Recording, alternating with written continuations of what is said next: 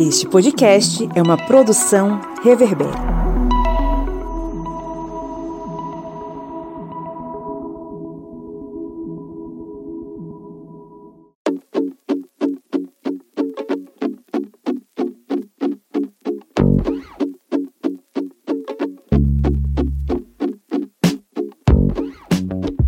Olá, ouvintes, sejam muito bem-vindos e bem-vindas ao podcast do Historiante na sua Minipédia, aquele programa com conteúdo histórico expresso para que você possa compreender, entender e acessar os mais variados assuntos das ciências humanas em um papo agradável de no máximo estourando 30 minutos. Eu sou o Pablo Magalhães e hoje estão comigo aqui os guerreiros né, que me acompanham diariamente, a guerreira Joyce Oliveira. E aí, gente, falando diretamente das terras extremamente quentes do Maranhão. E o guerreiro, o seu Kleber Roberto. E aí, pessoal, beleza? Falando aqui de Pernambuco, um pouquinho ao sul, aí se comparado com o Maranhão, mas estamos num clima mais agradável, não estamos ainda no fervor do calor de verão. É, Kleber, mas nosso clima agradável pode ser o fervor do calor de verão de outra galera, né? É pegando fogo pros outros. É, nosso clima agradável aqui é 20 e poucos graus, né? Isso aí pra galera aí do, sei lá, do sul-sudeste é um clima para você ir pra praia. Santa né? Catarina, do Paraná. Isso aqui aí é, é frio. Pois é, estamos aqui hoje para gravar mais uma vez, mais um episódio da nossa querida Minipédia. E hoje é dia de quê, dona Joyce? Hoje é dia da gente falar sobre eleições neste território chamado Brasil.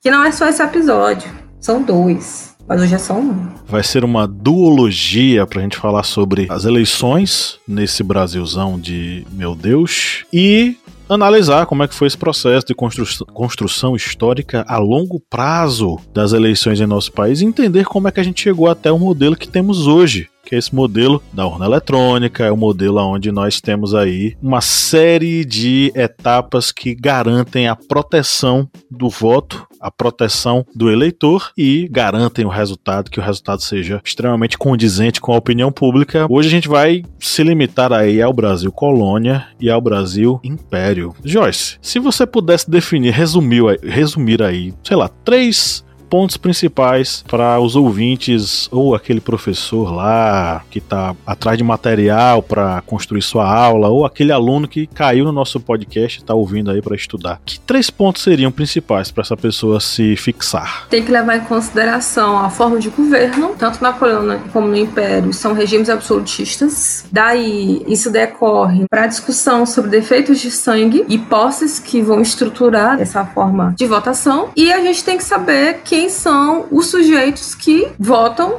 e também quem são os que não votam, né, dentro desses sistemas eleitorais desses dois períodos, né, da história do Brasil. Pegue esse recado e vamos para os recadinhos antes de a gente entrar na pauta.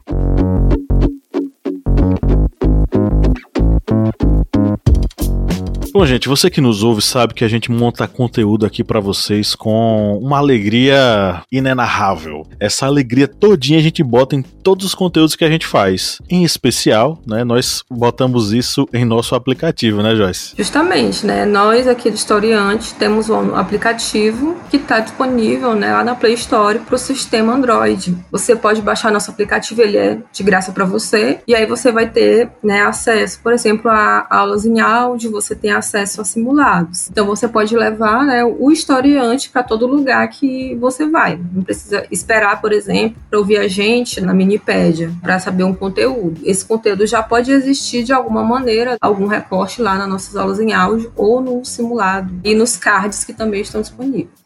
É isso aí. Na rua, na chuva, na fazenda ou numa casinha de sapê, você pode ouvir uma série de áudios, aulas em áudio lá, preparadinhas para você, enfim, estudar e ficar por dentro aí dos assuntos das ciências humanas. E o aplicativo, ele não custa nada, ele é de graça. Então baixe, aproveite. Mas claro, né, se você tá sabendo que é tudo de graça e você pensa, como é que esses cabas compram o pão para tomar café no dia seguinte. Você pode nos ajudar a garantir esse pãozinho, né? Basta você se tornar apoiador, né, Kleber? Isso mesmo, pessoal. Mais barato aí que o pãozinho e um cafezinho é apoiar o historiante, porque aí a partir de quatro reais, olha o preço aí congelado, desde os tempos de Sarney e seu congelamento. Esse valor de quatro reais você vai estar aqui apoiando o historiante, como já dito, com esse portal com vários locais onde você pode conseguir conhecimento, conhecimento gratuito, que vai do aplicativo, redes sociais, sites, canal no YouTube, enfim, uma gama imensa de locais onde você pode conseguir conteúdo para aprimorar seus estudos e ainda vai ter uma série de vantagens, como participar do nosso grupo secreto no Facebook, que tem uma série de conteúdos também exclusivos, e participar do sorteio mensal de livros, que é o sorteio aí com as editoras parceiras do Historiante. Então é isso, torne-se apoiador do Historiante e vá lá no apoia.se barra Historiante, o link tá na descrição desse episódio, nos ajude e receba uma série de coisas aí em troca, tá? Conteúdo exclusivo, sorteio de livros, etc e tal. Bom, um último recado, todo episódio que a gente faz tá com um linkzinho aí da nossa pesquisa de opinião. Participe. Isso nos ajuda a melhorar aqui o nosso conteúdo e o modo como a gente monta os nossos episódios. Clique aí enquanto vai ouvindo a Minipad, você já acessa aí no linkzinho nosso nossa pesquisa de opinião e vai lá e deixa os seus comentários, diz o que é que você gosta, diz o que é que você não gosta, xinga ou elogia, enfim, tanto faz, a gente gosta. Agora sim, vamos para nossa pauta.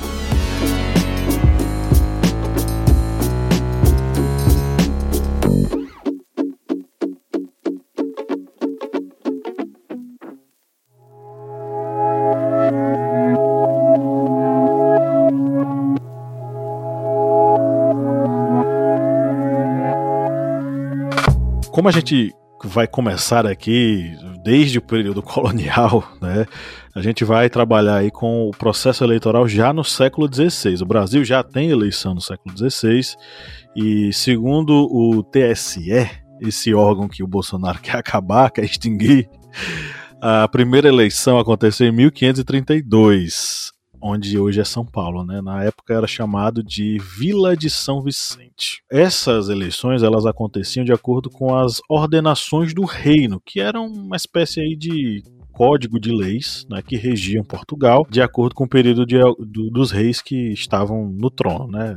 Por exemplo, elas eram ordenações afonsinas durante o governo de Dom Afonso V, elas eram manuelinas durante o reinado de Dom Manuel, e elas eram filipinas na época de Dom Felipe I. E é a, a, o caso que nós vamos ter aqui, na verdade, vai ser na época das, orde, das ordenações do reino manuelinas. Essa eleição que vai acontecer, ela vai ter, vai servir como modelo para as outras que vão rolar ao longo do período colonial. Quem é que podia votar né, nesse período? Eram os chamados homens bons. Apesar do, a gente tá aqui com o documento do TSE que foi usado como base. Apesar do documento do TSE colocar o nome povo, homens, homens bons e povo elegiam, na verdade, quem conduzia esse processo eram os tais homens bons. E quem são esses homens bons, né? São pessoas nobres, pessoas masculinas, tá? São nobres de linhagem, senhores de engenho, membros da alta burocracia militar, acrescentando-se a eles os tais homens novos, que eram os burgueses enriquecidos pela atividade do comércio. Então, eram esses entre aspas, homens bons, quem escolhiam indiretamente os nomes daqueles que iriam exercer cargos na vila nos três anos seguintes. O processo é bem interessante, né? Você vai ter etapas. Primeiro você vai ter a escolha dos eleitores. Os homens bons, eles iam. A eleição acontecer no pé do ouvido, né? Eles chegavam ao pé do ouvido do escrivão e falavam. Seis... Pé do vidinho. Isso. Os seis nomes que eles queriam que compusessem uh, os eleitores né, da vila. Quando todo mundo falasse, o escrivão ia ver quem eram os seis mais votados e, ia, o e aí ia passar isso para o juiz. O juiz mais velho da comarca dividia essa galera em três duplas. Não podia ter parente formando dupla, né? Era proibido isso. E essas duplas não podiam se comunicar. Essas duplas elaboravam três listas, contendo aí os nomes de quem iria ocupar os cargos de vereadores, procuradores e juízes. Aí vem mais um processo, porque o juiz mais velho, ele pegava essas listas e criava, pegava essas nove listas, né, e criava três. Essas três listas eram as listas finais com esses candidatos. Fazia-se uma listinha, né, e colocava-se em cada, cada lista Né? São três listas, cada lista vai ser colocada dentro de um pelouro. Você que nos ouve, saiba que pelouro é uma bola, tá? É, na época era uma bola de cera que guardava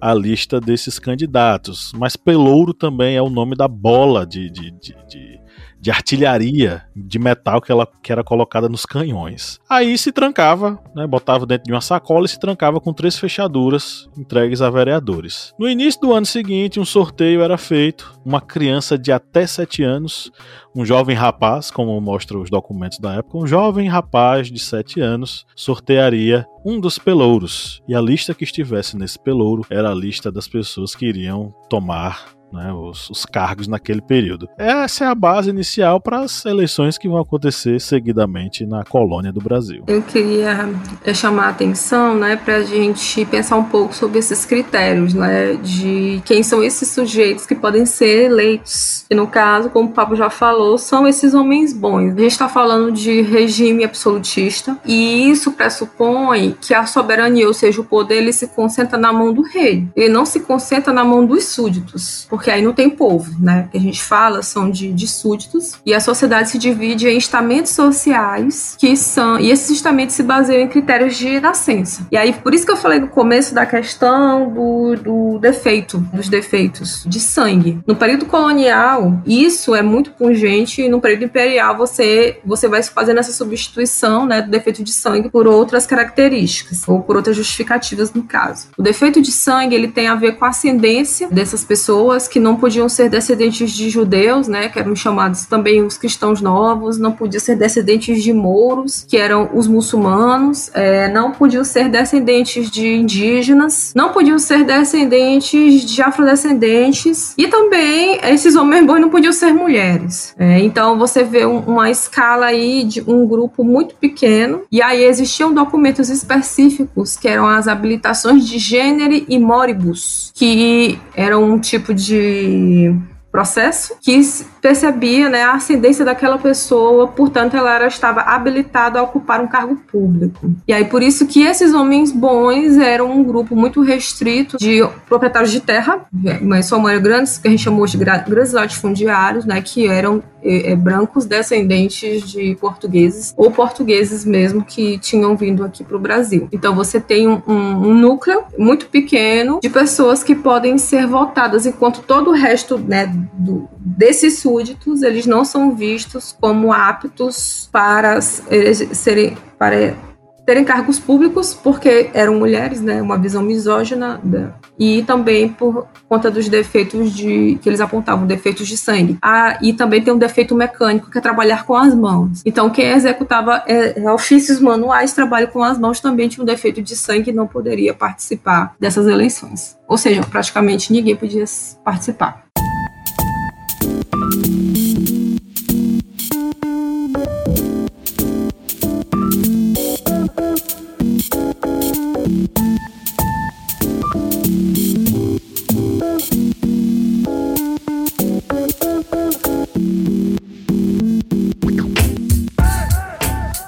Então, pessoal, vocês estão vendo que a eleição no período colonial, vocês percebendo, é uma eleição indireta, não é? Não é uma eleição direta. Os homens bons, cidadão de bens, conservadores, das morais e costumes. É sempre isso, né? Sempre as mesmas, mesmas categorias de pessoas. Mas eles é quem elegiam as os futuros eleitores que iriam votar para assumir os cargos públicos, porque essas listas não eram somente para os políticos, tinha os procuradores, juízes, mas vai ter um pouquinho de mudança na administração política do brasileira com a vinda da corte para o Brasil, porque Dom João VI, ainda no Brasil, isso ali já próximo da independência, em 1821, ele faz a convocação dos brasileiros para a escolha dos deputados E ele faz isso aí às cortes de Lisboa, ou seja, dizendo que vai fazer essa mudança aqui no Brasil. E a Constituição espanhola de 1812, ela foi adotada também para o Reino Unido de Portugal, Brasil e Algarves e determinou a realização do pleito em quatro graus. Isso tudo aqui também está num documento do TSE. Aqui é tudo documentado, aqui é tudo documento oficial. Só falta dinheiro também. tudo documentado? É tudo documentado. Só falta dinheiro oficial também, porque a gente só tem é, a nota de 420 reais. Mas aqui, com essa mudança, começa a ter os graus. Isso é importante para a gente entender a eleição lá no período imperial, porque com essa eleição de graus, nós temos o quarto grau, que aí é outro patamar, que são os eleitores de comarca que elegiam os deputados. E aí vinha descendo. Os eleitores de terceiro grau são os eleitores de paróquia. Vejam esse termo, eleitores de paróquia designavam os eleitores de comarca. E aí descia mais um pouco para o segundo grau e eram os comissários que escolhiam os eleitores de paróquia. E depois ia para o primeiro grau, que eram os cidadãos de freguesia que nomeavam os compromissários.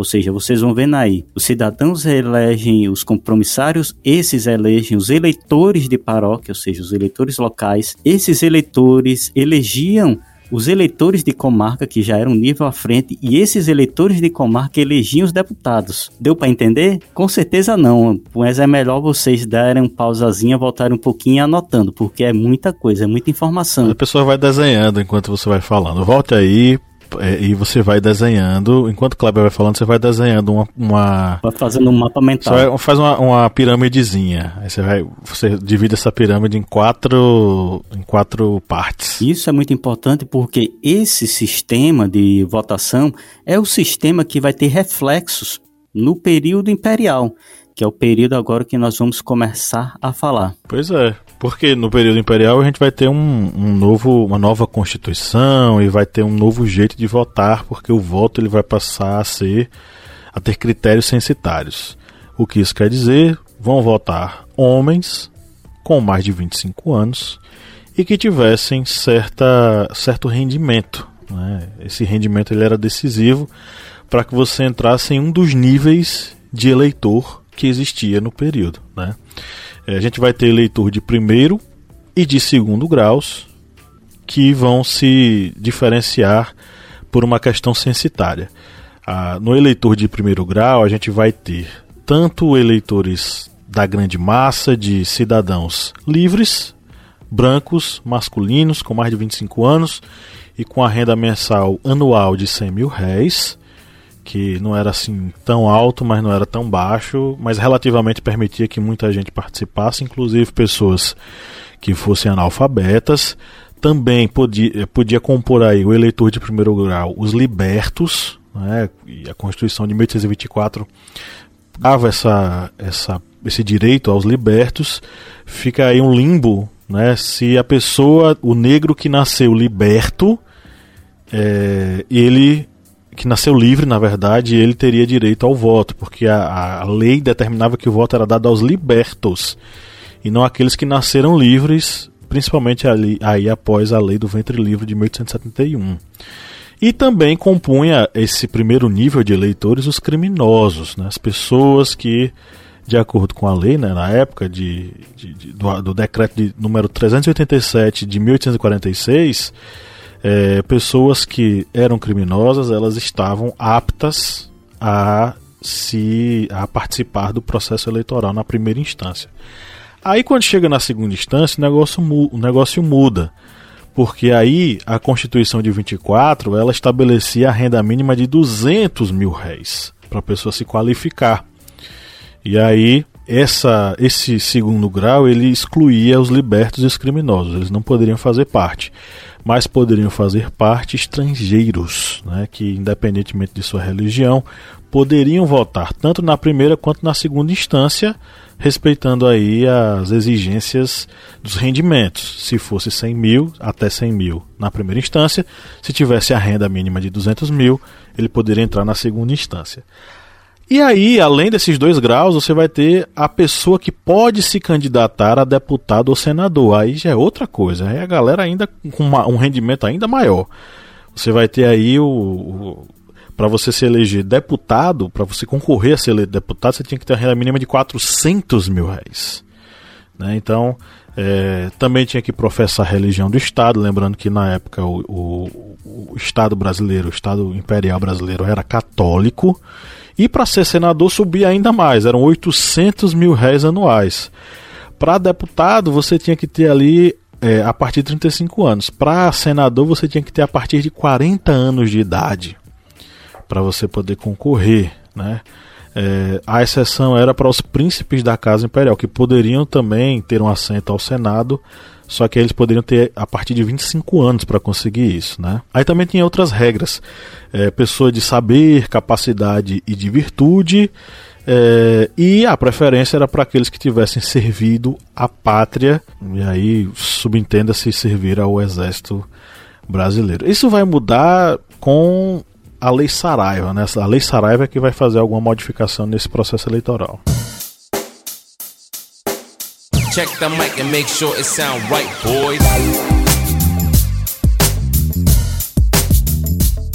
E aí, né, dentro desse processo eleitoral, é, a gente, a gente não, né, tinha alguns problemas que eram justamente as fraudes que aconteciam, né? A questão de arrolar pessoas inexistentes, colocar, é, por exemplo, escravizados, crianças, pessoas que não que já tinham morrido ou que não existiam, né? É, para colocar as cédulas dentro da, das urnas, né? Isso é uma das questões por que o voto impresso é um problema, por exemplo, né? E você tem as eleições de 1840, né? Que é antes da, da Lei Saraiva, é, que ficaram conhecidas como eleições do cacete, justamente por conta da violência utilizada, né? Essas eleições, é, Dom Pedro II ele já era imperador e ele tentou fazer a composição, né, da Câmara com pessoas, né, com liberais é, e com um grupo que eram os áulicos, né, para compor o ministério.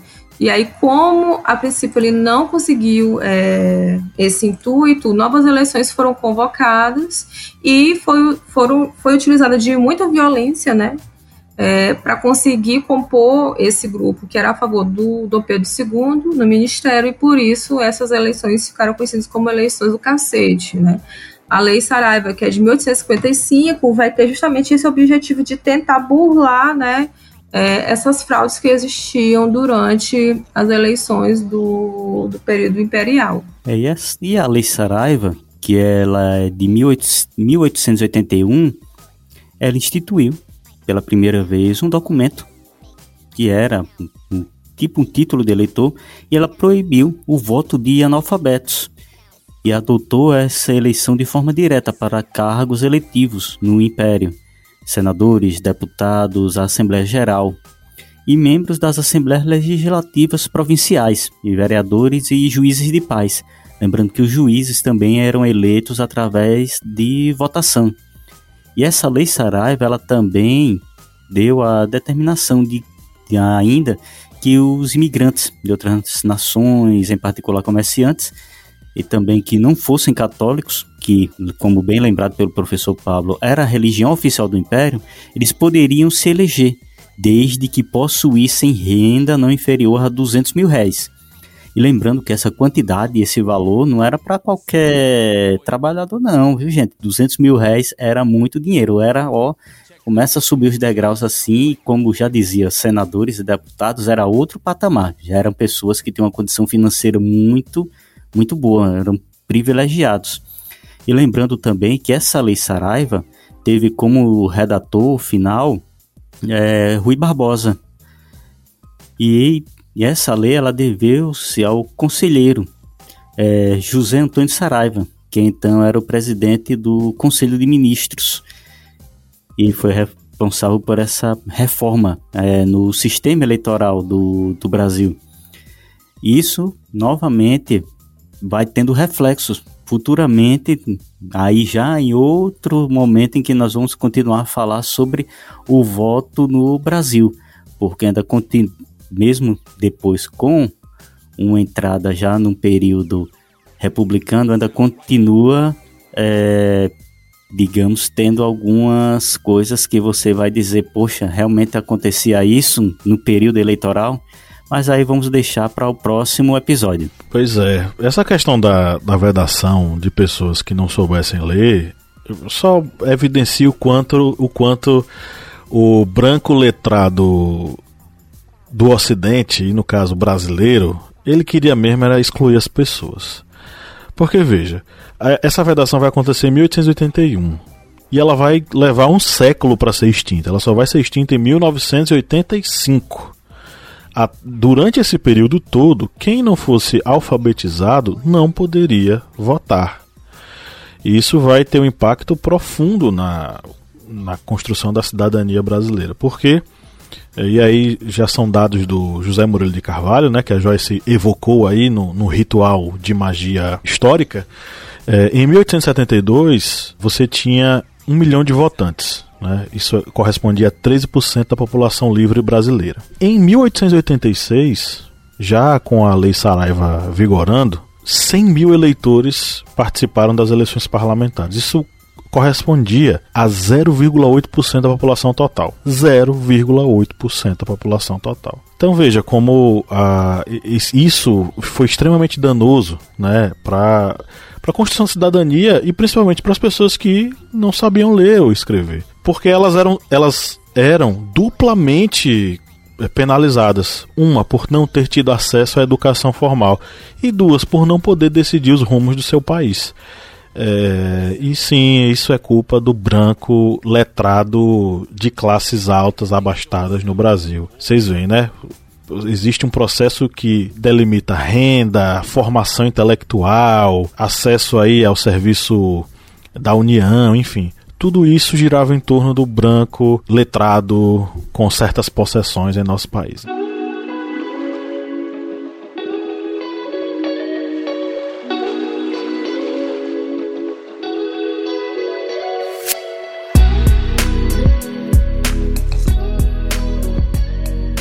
Ok, chegamos ao final da nossa gravação. E aí, galera, o que, é que vocês querem sugerir para os nossos ouvintes? Ou o que, é que vocês querem concluir aí para fechar esse papo sobre o voto na colônia e no Império Brasileiro? Você tem né, a formulação de um sistema eleitoral que ele é classista, que ele é racista, né, que ele é misógino. E aí eu acho que é interessante é, fazer essas leituras, por exemplo, não, não o, os trabalhos do professor Vanfar não falam diretamente sobre isso, né? Só que ele toca nos sujeitos que são os sujeitos que não fazem parte desse processo eleitoral. Joyce, para quem não, para quem não conhece o professor Ronaldo Weifers, é Ronaldo Weifers, né, que tá falando? É, eu vou indicar, por exemplo, o Trópico dos Pecados, que é um, é um livro que, que eu gosto. E eu acho que para Império eu tem que ser, né, José Meio de Carvalho.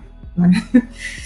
tem que ser. Tem, dele tem Teatro das Sombras e tem Pontos e Bordados. Que são dois livros que, que eu gosto bastante. Bem, pessoal, vocês veem que o processo eleitoral no Brasil ele vai passando por uma série de evoluções. E, como bem lembrado pela professora Joyce, pelo professor Pablo, é um processo em que ele vai fazendo essa separação para quem tenha o privilégio de fazer digamos, o jogo político sejam apenas aquela elite, aquela elite branca, letrada, que possuía, tinha muitas posses, porque lembrando, esses valores aqui que estão passando, a gente está comentando aqui nesse podcast, são valores altos, não, eram valores é, pequenos para pequenos comerciantes, eram valores bem, é, digamos, avantajados para pessoas que tinham realmente bastante posses, ou seja, ficava tudo centralizado na mão de poucos. O poder de decisão político tanto no Brasil colônia como também no Brasil império. E isso não vai mudar tanto não quando for começando ali na República Velha. Mas como disse, vamos deixar isso aí para outro momento. É isso aí. A semana que vem a gente continua essa saga na duologia Voto no Brasil do homem branco safado Justamente. ao a Constituição de 88 cidadã. ok, galera. Um grande abraço a todos vocês e tchau, tchau. Tchau, gente. Tchau, pessoal. O voto eletrônico ele é auditável, viu? A única coisa que não é auditável é a burrice de Bolsonaro. Olha que é também, viu? Auditável.